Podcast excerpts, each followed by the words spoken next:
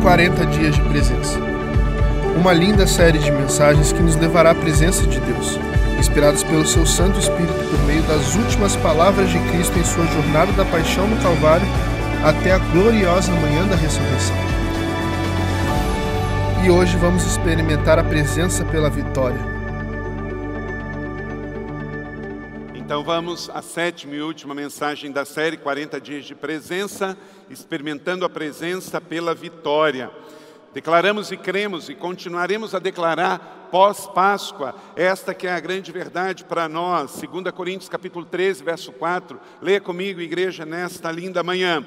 Porque ainda que foi crucificado por fraqueza, vive contudo pelo poder de Deus, porque nós também somos fracos nele, mas viveremos com ele pelo poder de Deus em vós. Aleluia. Essa é a nossa fé, essa é a nossa certeza. A nossa carne continua sendo fraca porque ela está neste mundo, mas nós somos fortalecidos pelo poder de Deus que habita em nós. E sabemos que já temos esse poder. Em João 11, 26, e todo aquele que vive e crê em mim nunca morrerá. Esta é uma manhã para reafirmarmos a vitória do Espírito sobre a carne, a vitória do forte sobre o fraco. A morte não é o mais forte, a morte é fraca diante do poder de Deus.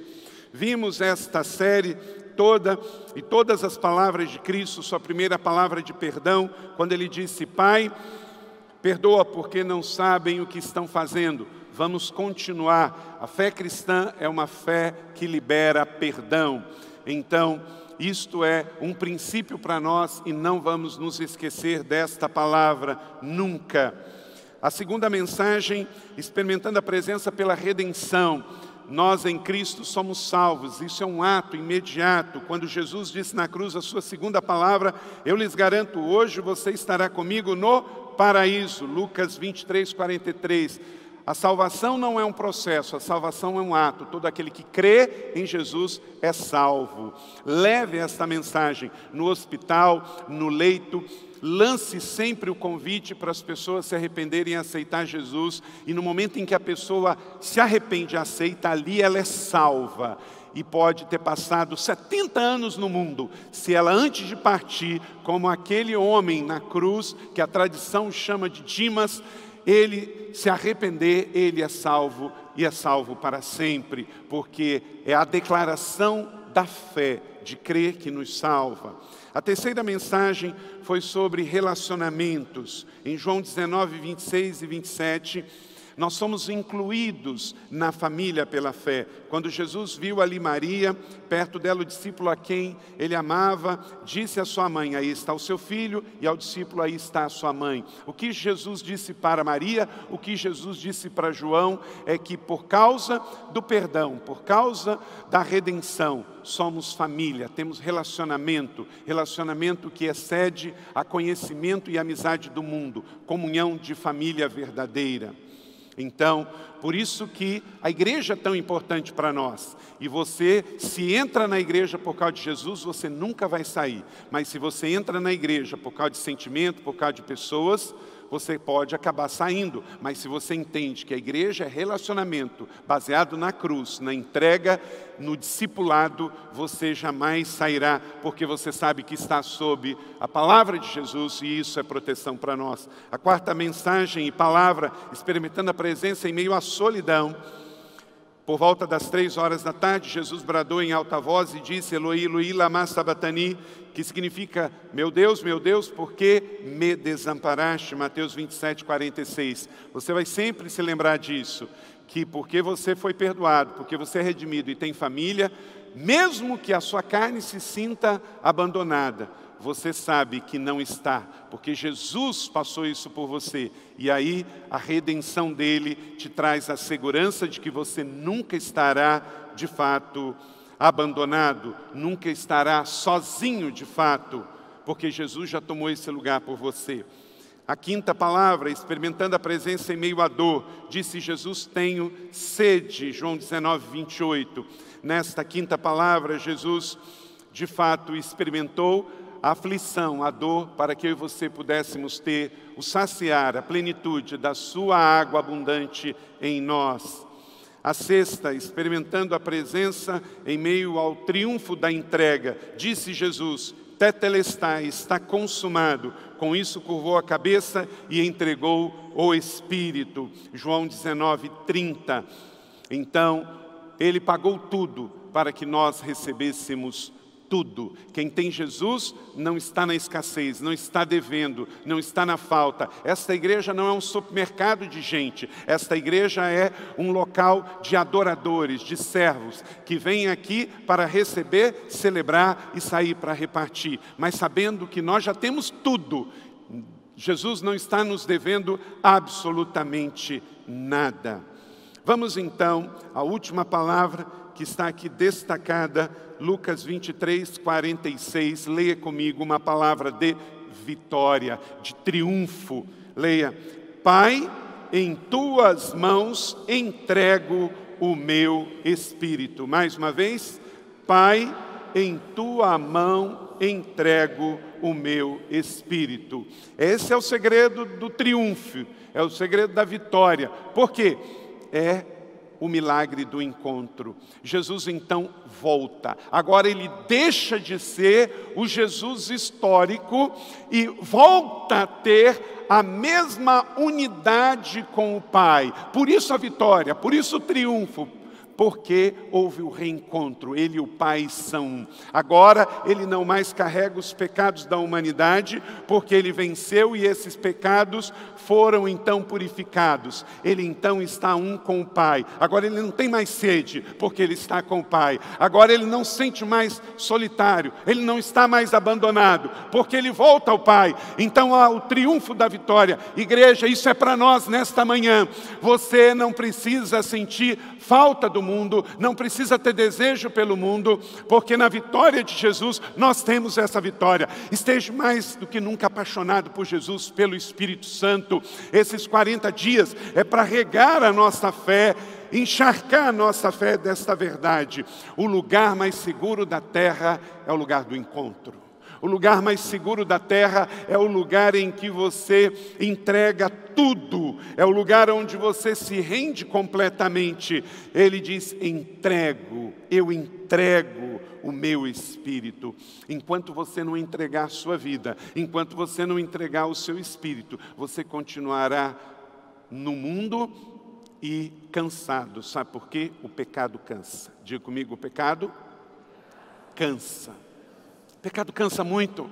E por isso Jesus ficou tão cansado na cruz, porque ele estava levando o pecado da humanidade. Quando ele entrega, ele entrega tudo e tem um alívio completo. Após seis horas na cruz, chegou o momento de se reunir-se de novo com papai. Suas palavras também foram uma citação do cumprimento das Escrituras grifa, se você puder, abrir a sua Bíblia no Salmo 31, verso 5. Salmo 31, verso 5, e grifar lá. Jesus é o Messias prometido de Israel. Ele é prometido pelos profetas Malaquias, Isaías, é, os profetas messiânicos, mas também os salmos sempre profetizaram sobre Jesus. E veja bem, essa palavra se cumpriu. Vamos todos juntos. Ela foi dita 600 anos antes da crucificação. Olha que coisa maravilhosa. Todos juntos. Nas tuas mãos entrego o meu espírito. Regata-me, Senhor, Deus da verdade. Aleluia. É por isso que seguimos e falamos a verdade, porque quem fala a verdade está junto com o Pai. Quem fala a mentira é filho de Satanás. Então, para nós, só vale a verdade. Cumpriu-se então mais um texto profético falando da vinda do Messias. Toda a palavra, se você ler todos os aspectos da paixão de Jesus, a sua paixão por nós, a sua entrega, a sua morte, a sua ressurreição, tudo foi profetizado no Velho Testamento. E por que, que os judeus não conseguem ver? Porque há escamas nos olhos, há ouvidos tapados, a religiosidade impede eles de verem esta beleza. Eles amam o livro de Salmo, mas eles ainda acham que isso ainda vai se cumprir, porque Jesus não foi o real Messias, mas nós cremos que sim. Então, grife esse salmo, e quando você voltar a ler o Salmo 31, você vai relembrar que ele está falando da pessoa do Cordeiro de Jesus. Tudo foi realizado na soberania, com total rendição e voluntariedade. Jesus sabia que estava voltando a reencontrar o seu Pai. Em João 13, 3, Jesus sabia que o Pai havia colocado todas as coisas debaixo do seu poder e que viera de Deus e estava o quê? Voltando para Deus. O reencontro. A palavra de vitória é porque Jesus venceu a separação, venceu a distância, venceu a dor, venceu a aflição e agora ele estava voltando para o Pai. Stephen Furtick, no livro Milagre das Sete Milhas, ele disse: Jesus não foi uma vítima passiva, como parecia aos que observavam, mas sim, ele foi o agente ativo da sua morte sacrificial. Ele sabia que estava debaixo de um plano, debaixo de um propósito. Tem pessoas que, na ignorância do seu pecado, na ignorância da não conhecer as Escrituras, não gostam de vir no alto de Páscoa, porque elas olham Jesus na cruz sofrendo e acham que é um homem que está simplesmente sendo maltratado e aí a gente tem que ter pena dele. Querido, Jesus não é mais um menino da manjedoura, ele não é o menino Jesus, ele não é mais o homem Jesus sofredor da cruz, ele é o Deus ressurreto. Ele é aquele que é, que era e que há de vir. Ele volta à comunhão gloriosa com o Pai, porque Jesus é Deus, Jesus é o Filho de Deus. E nesta manhã a igreja cheia, reunida aqui num domingo de Páscoa, para dizer: Eu creio num Cristo glorioso e vem, que venceu por mim, aleluia.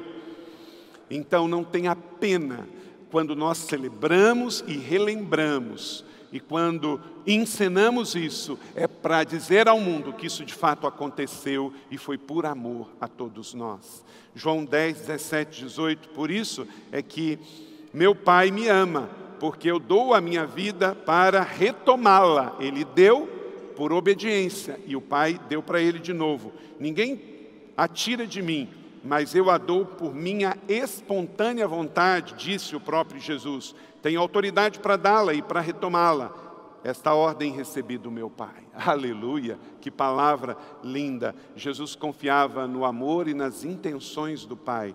Jesus obedeceu ao Pai até os últimos momentos da sua vida. Jesus fez tudo com poder, autoridade e consciência ativa. E o reencontro de Jesus com seu Pai nos proporciona esta mesma experiência. Quem aqui vai se encontrar com seu Pai? Glórias ao Senhor. Não há mais nada que possa nos separar do amor de Deus que está em Cristo Jesus. Vamos continuar na presença depois desses 40 dias de presença. Vamos declarar nesta manhã de domingo. Olha o que a vitória de Cristo nos trouxe.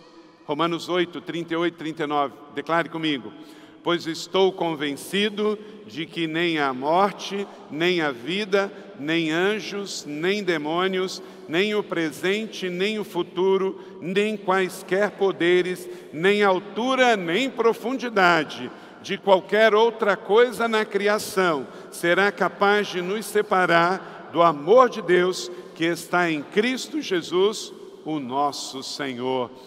Manhã de vitória, palavra de vitória. Então, hoje é dia de ressurreição, é dia de reencontro. E se você ainda não reencontrou, hoje é o dia do seu reencontro com o Senhor. Nesta sétima e última milha, no caminho de Jerusalém até Emaús, nessa jornada espiritual que vivemos, vamos então reafirmar aqui o que precisamos para desfrutar da presença de Deus em meio à ressurreição de Jesus. Ele nos chama a trilhar esse caminho com Ele.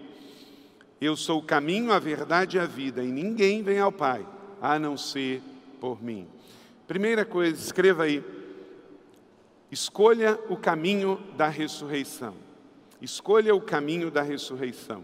Tem pessoas que estão na contramão deste caminho. Se você quer viver na presença, desfrutar da presença para sempre, viver na abundância desta mesa maravilhosa, escolha sempre a ressurreição. Escolha a vida. Quem escolhe a ressurreição não escolhe o medo, não escolhe a depressão, não escolhe o suicídio, não escolhe o assassinato, não escolhe a violência, você escolhe a vida. Lucas capítulo 24, 13 a 14 está escrito, declare comigo todos juntos. Naquele mesmo dia, dois deles estavam indo para um povoado chamado Emaús, a 11 quilômetros de Jerusalém. No caminho, conversavam a respeito de tudo o que haviam acontecido. Muitos discípulos estão no caminho oposto, como Cleopas e seu amigo, saindo de Jerusalém, indo para Emaús, indo para a insignificância para o pequeno. É necessário você mudar de direção e ir em direção. Escolha a ressurreição e a vida. Os dois discípulos estavam confusos, decepcionados, tristes. Queridos, nós vamos ter oportunidades nesse mundo de estar confuso, decepcionado e triste, mas esta não é a direção do Senhor, esta não é o caminho da ressurreição.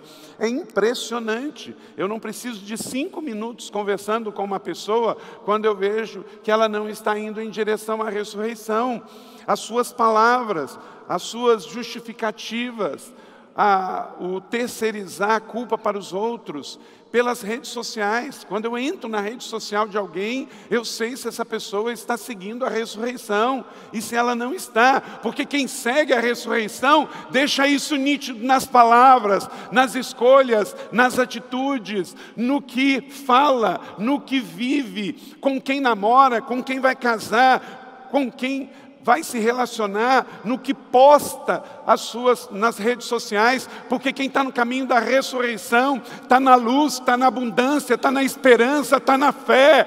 E em caminho da ressurreição não combina com Emaús, que é pequeno, que é caminho da decepção. Querido, nós não estamos indo para a decepção, estamos indo para a ressurreição. A ressurreição de Jesus é a nossa ressurreição. Deixe sentimentos pequenos, Deixe pensamento de religiosidade, de mendigância, de pequenez. A ressurreição nos aponta para o rei, para a realeza, para a beleza, para o grande. A sua carne vai tentar tirar de você a grandeza, te levando para Emaús. Mas a sua fé precisa te levar para Jerusalém, para a ressurreição, para o grande, para o maior. Se o mundo tirou, lembre que tirou também de Jesus. Mas o Pai deu para Jesus. Então fique, não que o mundo tirou, fique com o que o Pai te deu. Aleluia! Bendito seja o nome do Senhor. E ele perguntou: sobre o que vocês estão discutindo enquanto caminham? E eles pararam com os rostos entristecidos. Quem está indo, igreja, para Emaús está com o rosto triste, porque está indo para o pequeno, está indo para a morte, está indo para o que é inexistente, não tem causa, não tem perspectiva. Mas quem está indo em direção à ressurreição tem um grande sorriso. Então aprendemos aqui com Jesus a um novo caminho, o caminho da ressurreição. Então volte para casa, voltando para a ressurreição. Vá trabalhar indo para a ressurreição. Vai para a vida, vai viajar essa semana, vai para a ressurreição. Não vá para o caminho da desistência, para o caminho da tristeza, o caminho da decepção, o caminho da amargura, não vá para o caminho da vingança. Jesus está no caminho da ressurreição, então é para lá que você vai. Este é o testemunho. Deus nos deu a vida eterna e esta vida está no seu Filho. Stephen Furtick diz: o que realmente importa no céu é quem está lá. Nosso destino final não é um lugar mas é uma pessoa. Oh, aleluia! Nós queremos ir para o céu porque Jesus está lá, amém? Não é o destino, é a pessoa que está lá, que faz do céu um lugar maravilhoso. E por isso a vida na terra para um cristão não é ruim, porque Jesus aqui está, ele disse: Eu estou com você. Se você não tem acreditado na palavra de Jesus, está na hora de você começar a acreditar. Ele disse que viria, ele veio. Ele disse que morreria, morreu. Ele disse que ressuscitaria, ressuscitou. Ele disse que estaria conosco, ele está. Então se prepare, Maranata, porque ele vai voltar. Bendito seja o nome do Senhor. Segundo, escreva aí. Ouça a voz de Jesus nas tempestades, nas dificuldades. Enquanto conversavam, discutia, e o próprio Jesus se aproximou e começou a caminhar com eles. Muitos estão tão distantes que Jesus chega, caminha junto, mas a religiosidade, a falta da visão da ressurreição, não consegue ouvir a voz de Jesus em meio às dificuldades Receba Jesus acima de qualquer situação ou circunstâncias. A presença dele te abençoa para sempre. O próprio Jesus se aproximou e caminhou com eles. Ele continua caminhando com cada um de nós. Ele prometeu e nós cremos. Veja que Jesus puxou a conversa e falou com eles. Por que, que vocês estão tristes? Obstáculos e dificuldades não podem nos levar para longe, tem que nos trazer para perto. Mateus 28, 20. E eu estarei com vocês até o fim dos tempos. Olha para cá, igreja. Jesus nunca disse que seria fácil. Ele disse: foi isso aí, ó. Eu estarei com você. Ele é Emmanuel, ele está presente. Então, se você está seguindo um evangelho fácil, muda de caminho, porque esse não é o evangelho de Jesus. O evangelho de Jesus é um caminho que nos ensina a atravessar desertos, a vencer tempestades, acreditar que o domingo sempre vai chegar. Jesus veio ao encontro e falou. Jesus veio ao seu encontro e também está te falando. Ouça. Hebreus 4, 7 diz: Se hoje ouvirem a minha voz, não endureçam os seus corações.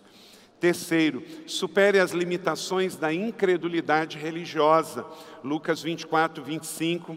E ele lhes disse: Como vocês custam a entender e demoram a crer? Isso continua agindo no mundo. Esse espírito de surdez espiritual continua agindo no mundo. Por quê? Porque a humanidade muitas vezes opta pelo caminho mais aparentemente palpável da religiosidade. Então, se você veio de um lar muito religioso e não consegue ter experiências espirituais com o Senhor, supere isso. Se você não consegue crer no profético do Senhor, supere isso. Você tem que vencer a limitação da incredulidade religiosa. Esse pastor, o pastor Dash, lá de Colombo, na no Sri Lanka. Eu tenho desejo de trazê-lo aqui. Fazemos parte do movimento Global Kingdom. Ele disse que na igreja dele, só na igreja dele, três pessoas já ressuscitaram. Deus tem feito milagres e maravilhas. Mas às vezes a gente pensa assim: não, mas se uma pessoa ressuscitar, eu vou passar a crer. Gente, não é assim que funciona. O Sri Lanka inteirinho era para ter crido em Jesus. Porque só em uma igreja, isso já aconteceu em outras igrejas, três pessoas ressuscitaram. Mas a humanidade, por isso que disse Jesus, mesmo que eu ressuscitasse Moisés e trouxesse ele aqui e pregasse para esses judeus, eles não iam crer. Querido, você não pode crer porque você vê algo. Você tem que crer porque você decidiu ouvir a palavra de Deus. Porque o que nos sustenta quando não tem milagre é a fé que é o invisível. Bem-aventurados que não viram e creram. Declaramos e profetizamos em nome de Jesus Jesus, que vamos ver cada vez mais sinais e maravilhas nesta igreja. Amém? Vamos ver cegos vendo, vamos ver surdos ouvindo, vamos ver mortos ressuscitando. Amém? Mas a nossa fé não depende dos sinais e maravilhas, porque nós já cremos antes. Bem-aventurados que não viram e creram. Porque não pense que é assim. Ah, porque vão ver e vão crer. Não é essa matemática. a Índia tem tido experiências lindíssimas de pessoas sendo ressuscitadas, mas a Índia ainda continua sendo um dos países mais pagãos do mundo. 33 milhões de deuses na Índia, Paquistão, Sri Lanka. Então não é assim que funciona. Por exemplo, no dia de Jesus, quando Lázaro ressuscitou, era para todos os judeus terem também se convertido. E por que, que isso não aconteceu? Porque a fé vem por ouvir e ouvir a palavra de Deus. Vai ter sempre um incrédulo para vir jogar água no fogo do espírito alheio que estiver acontecendo. Então você precisa crer, declarar a palavra de fé e, sobretudo, olhe muito para cá. Sabe como muitos vão se converter nesta cidade, meus irmãos, através de uma vida avivada. Meus irmãos, vamos rumo a Pentecostes. Imaginou esta igreja tem 13 mil membros em São José dos Campos campos, tem 18 mil no Vale do Paraíba. Imagina 13 mil pessoas com a cabeça cheia, incendiada pelo Espírito Santo. Como é que vai ser, meus irmãos?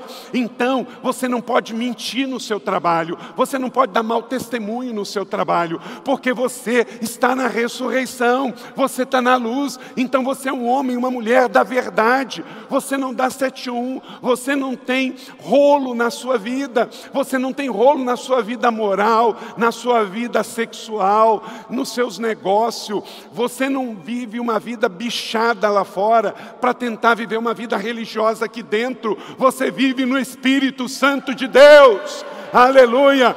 E vamos levar esse fogo regado ao amor, que a igreja da colina seja conhecida por uma igreja cheia de amor.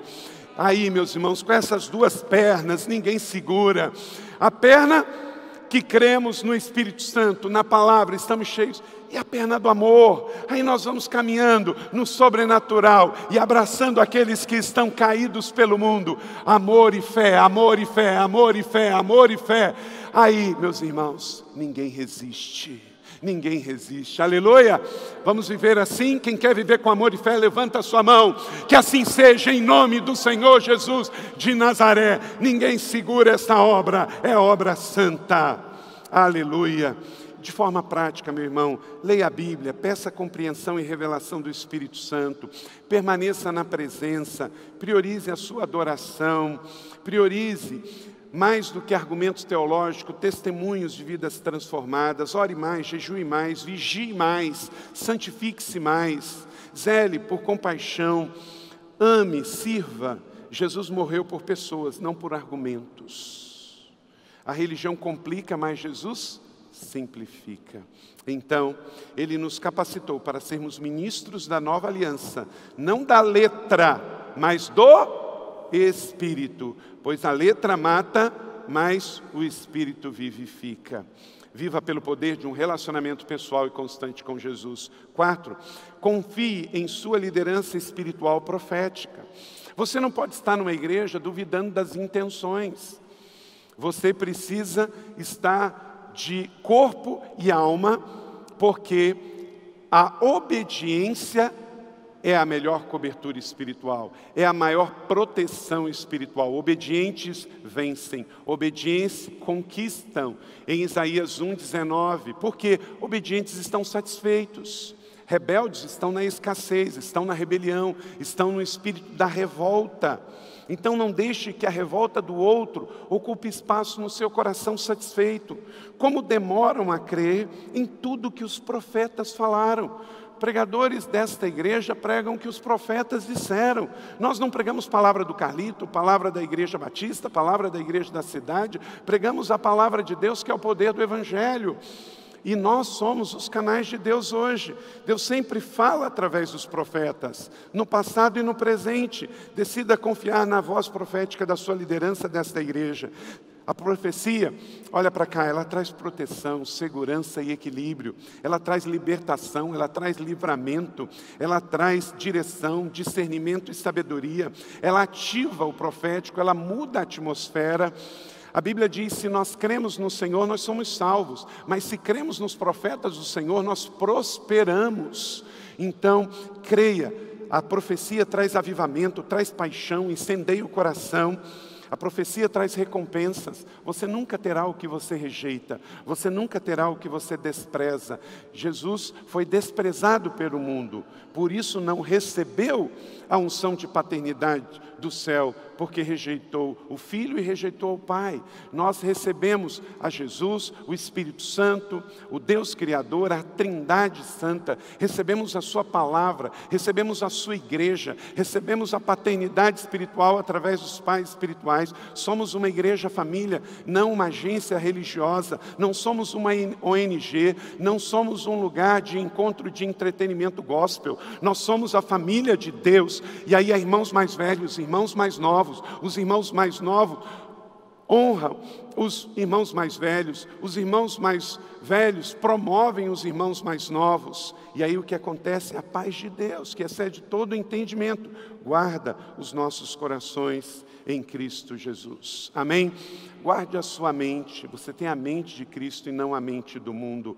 O mundo está aí com a sua mente. Tem pessoas que escrevem uma coisa na internet, num perfil fake que ninguém conhece, um covarde atrás de uma rede social sem nome, e para alguns cristãos aquilo passa a ter validade. Querido, fique com a palavra e com as intenções daqueles que amam você, seu líder de ministério, seu líder de célula, seus pastores, seus pais espirituais, porque você conhece, sabe quem é, tem cara, tem coração, tem nome, tem identidade. Então estamos juntos. Nossa liderança espiritual só eu e Leila estamos aqui há 23 anos com vocês. Nós não estamos aqui para uma temporada, estamos aqui com o compromisso de ser família para pertencer. Amém? E somos família uns dos outros. Sexto, abra os olhos do sobrenatural. Nós não podemos ir com. A igreja tem uma estrutura fantástica, maravilhosa. Olha a colina. Essa semana eu recebi uma pessoa aqui, não evangélica, que ela me falou, pastor, que lugar especial, que lugar diferente, que energia, que atmosfera. Querido, olha para cá. Tem não crente que vem aqui e sente algo especial e diferente. Tem religiosos que vêm aqui e não percebem nada disso. Então, você sabe que este lugar não salva, mas este lugar é um abrigo para levar a salvação àqueles que ainda não conhecem Jesus. É uma grande família para receber, para inspirar, para acolher e para enviar. Então, abra os seus olhos espirituais. Cada vez mais nós vamos crescer nesse mover profético, porque a comunicação é importante, o marketing é importante, a estrutura é importante, mas não isso que muda a vida das pessoas. É o jejum, é a oração, é a intercessão, é a visão de uma igreja apostólica, profética e pastoral. Então, abra os olhos no mundo do sobrenatural. Lucas 24, 31, leia comigo. Então os olhos deles foram abertos e reconheceram, e ele desapareceu da vista deles. Veja além do seu olho físico, veja com os olhos espirituais o que Deus tem para você nesse ano de conquistas, neste ano que celebramos a presença do Espírito Santo em nós nesta Páscoa. A mesa do Senhor é um lugar de intimidade, de revelação, de sacrifício, de envio. Isso aqui não é um ato religioso, isso aqui é um memorial profético para lembrar para você que você tem tudo na mesa do Senhor. Aqui há fartura, há abundância. Então, em nome de Jesus, que todos nós possamos sair daqui com intimidade, revelação, para viver uma vida de envio lá fora, 24 horas por dia, 7 dias por semana. E Stephen Furt disse: Você nunca estará fora das mãos de Deus. Quando Ele o torna o chama para fora da zona de conforto, você estará nas mãos dele, como Pedro, que saiu do barco e foi para o mar. Quando o abençoar, ele o fará das suas mãos. Quando ele o partir, os pedaços da sua vida ficarão nas mãos dele. Quando ele o der distribuindo ao mundo, você não estará longe das suas mãos e ele irá recebê-los de novo, assim como recebeu o seu filho Jesus. Amém? Então, aconteça o que acontecer, quebrados ou inteiros, estamos nas mãos do Senhor. Sétimo e último, para desfrutar da presença de Deus por meio da ressurreição de Jesus, corra para o seu destino de milagres. Aleluia! Corra para o seu destinos de milagres. Lucas 24, 33 e 34. Levantando-se, voltaram imediatamente para Jerusalém. Ali encontraram os onze e os que estavam com eles reunidos e diziam: É verdade. Vamos ler junto, igreja é verdade. O Senhor ressuscitou e apareceu a Simão. É verdade. Você vence a mentira com a verdade. Todos os deuses do mundo estão na sepultura, mas o nosso Jesus é verdade. Ele ressuscitou.